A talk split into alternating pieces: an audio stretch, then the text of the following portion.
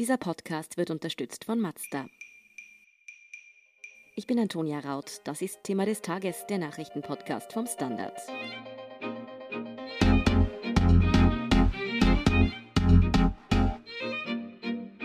Mit viel Verzögerung hat die Regierung heute Donnerstag das Gesetzespaket Hass im Netz vorgestellt. Es bringt zum Beispiel schärfere Regeln für Plattformen wie Facebook und YouTube. Was diese Regeln genau bedeuten, warum es so lange gebraucht hat, bis dieses Gesetzespaket gekommen ist und wieso manche deshalb jetzt um die Meinungsfreiheit fürchten, erklärt Markus Sulzbacher vom Standard. Markus, der Name verrät dir schon einiges, aber worum geht es bei dem Gesetzespaket Hass im Netz eigentlich konkret? Das Ganze ist ein Paket verschiedener Maßnahmen. Das soll dazu dienen, Facebook, YouTube und andere Plattformen stärker in die Pflicht zu nehmen, damit diese eben Hasspostings schneller löschen und auch zuverlässiger löschen. Auch wird der Verhetzungsparagraf verschärft. Künftig ist es auch strafbar, gegen einzelne Mitglieder einer bestimmten Gruppe zu hetzen etwa wenn man Homosexuelle mit den Worten du schwule Sau beschimpft. Ja, ein ähnliches Beispiel hat auch die Clubfrau der Grünen, Sigrid Maurer, bei der Präsentation des Gesetzes erwähnt. Also wir haben jetzt die Löschpflicht oder die schnellere Löschpflicht für die sozialen Plattformen. Dann haben wir irgendwie Verschärfung des Verhetzungsparagraphs.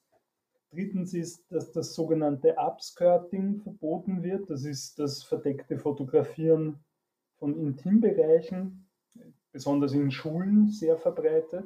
Und der letzte Punkt dieses Pakets ist, dass es leichter für Betroffene wird, gegen Hater vor Gericht zu ziehen. Das heißt, was ändert sich denn jetzt konkret durch dieses Gesetzespaket für die Internet-User?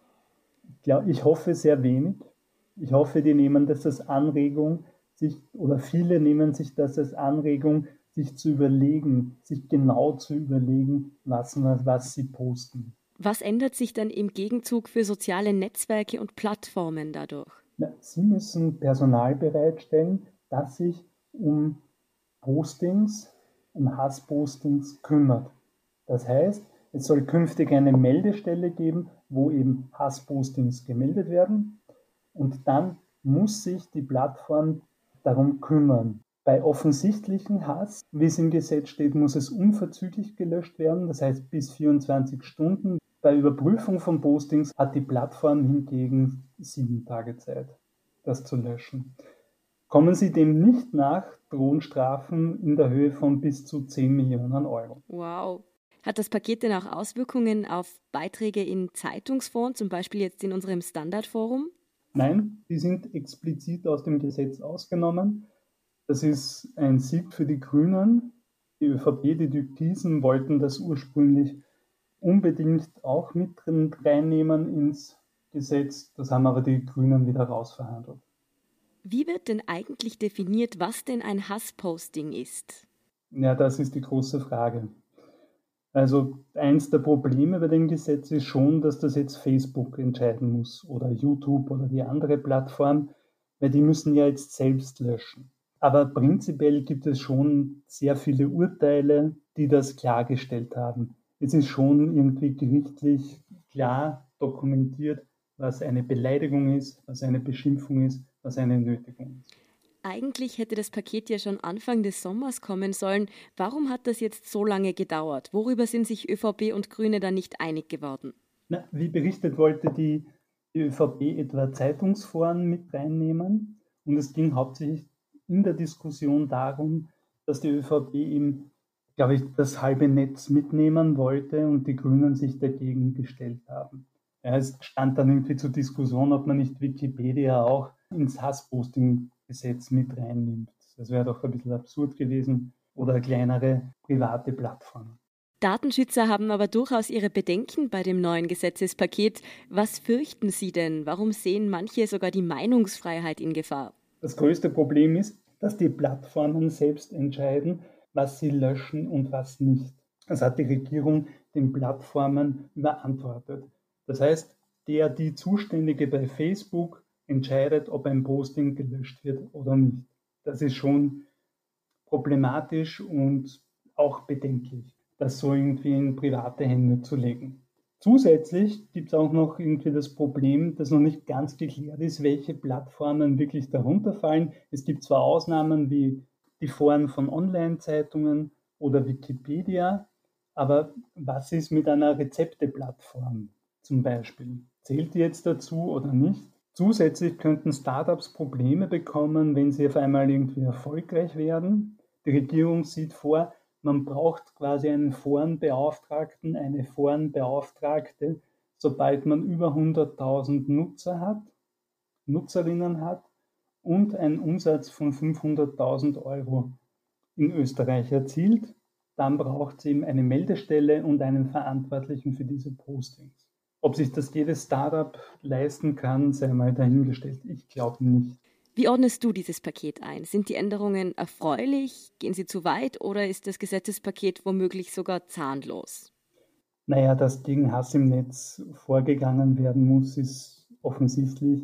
Das sieht man auch im, im Standardforum, wo wir regelmäßig Postings löschen müssen, weil einfach das irgendwie klar ist, dass Beleidigungen oder antisemitische Ausfälle oder rassistische Rülpser, die bringen einer Diskussion genau gar nichts.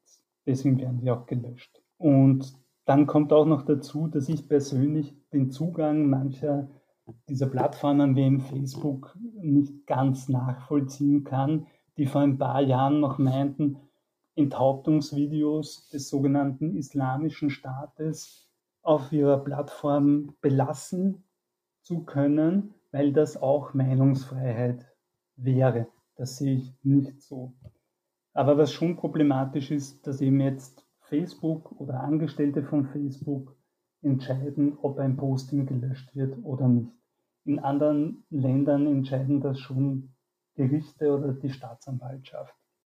Grundsätzlich also ein erfreuliches Gesetz, wobei allerdings die Umsetzung und auch gewisse Teile durchaus noch Beschäftigung für uns bieten könnten.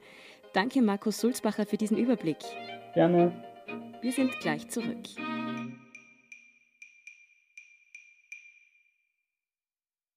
Ein Jahrhundert voller Fahrspaß. Feiern Sie mit uns 100 Jahre Mazda. Nur im September gibt es Winterräder, drei Leasingraten und sechs Monate Vollkasko gratis auf ausgewählte Mazda-Modelle.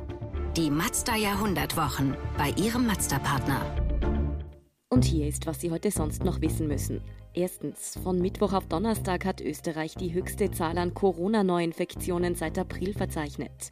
403 Menschen sind positiv auf das Virus getestet worden. Die meisten waren es wieder einmal in Wien. Wenn die wieder Genesenen abgezogen werden, ist die Zahl aber nicht ganz so schockierend gestiegen. Dann sind in Österreich nur 51 Erkrankte dazugekommen. Zweitens, US-Präsident Donald Trump hat in North Carolina offen zum Wahlbetrug aufgerufen.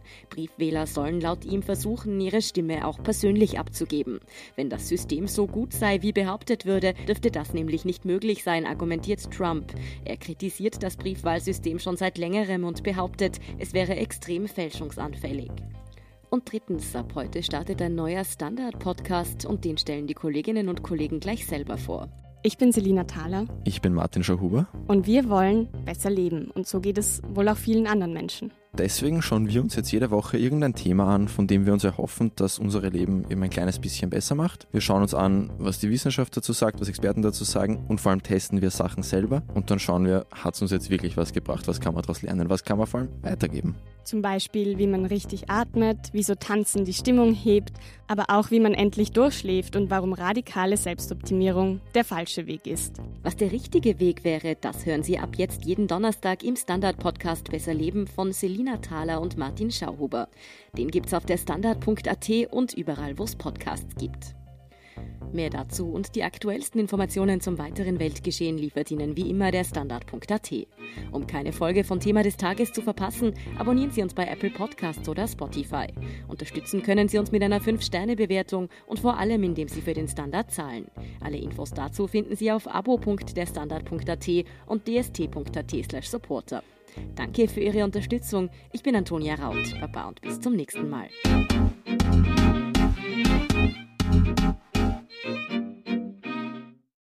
Ein Jahrhundert voller Fahrspaß. Feiern Sie mit uns 100 Jahre Mazda. Nur im September gibt es Winterräder, drei Leasingraten und sechs Monate Vollkasko gratis auf ausgewählte Mazda-Modelle. Die Mazda Jahrhundertwochen bei Ihrem Mazda-Partner.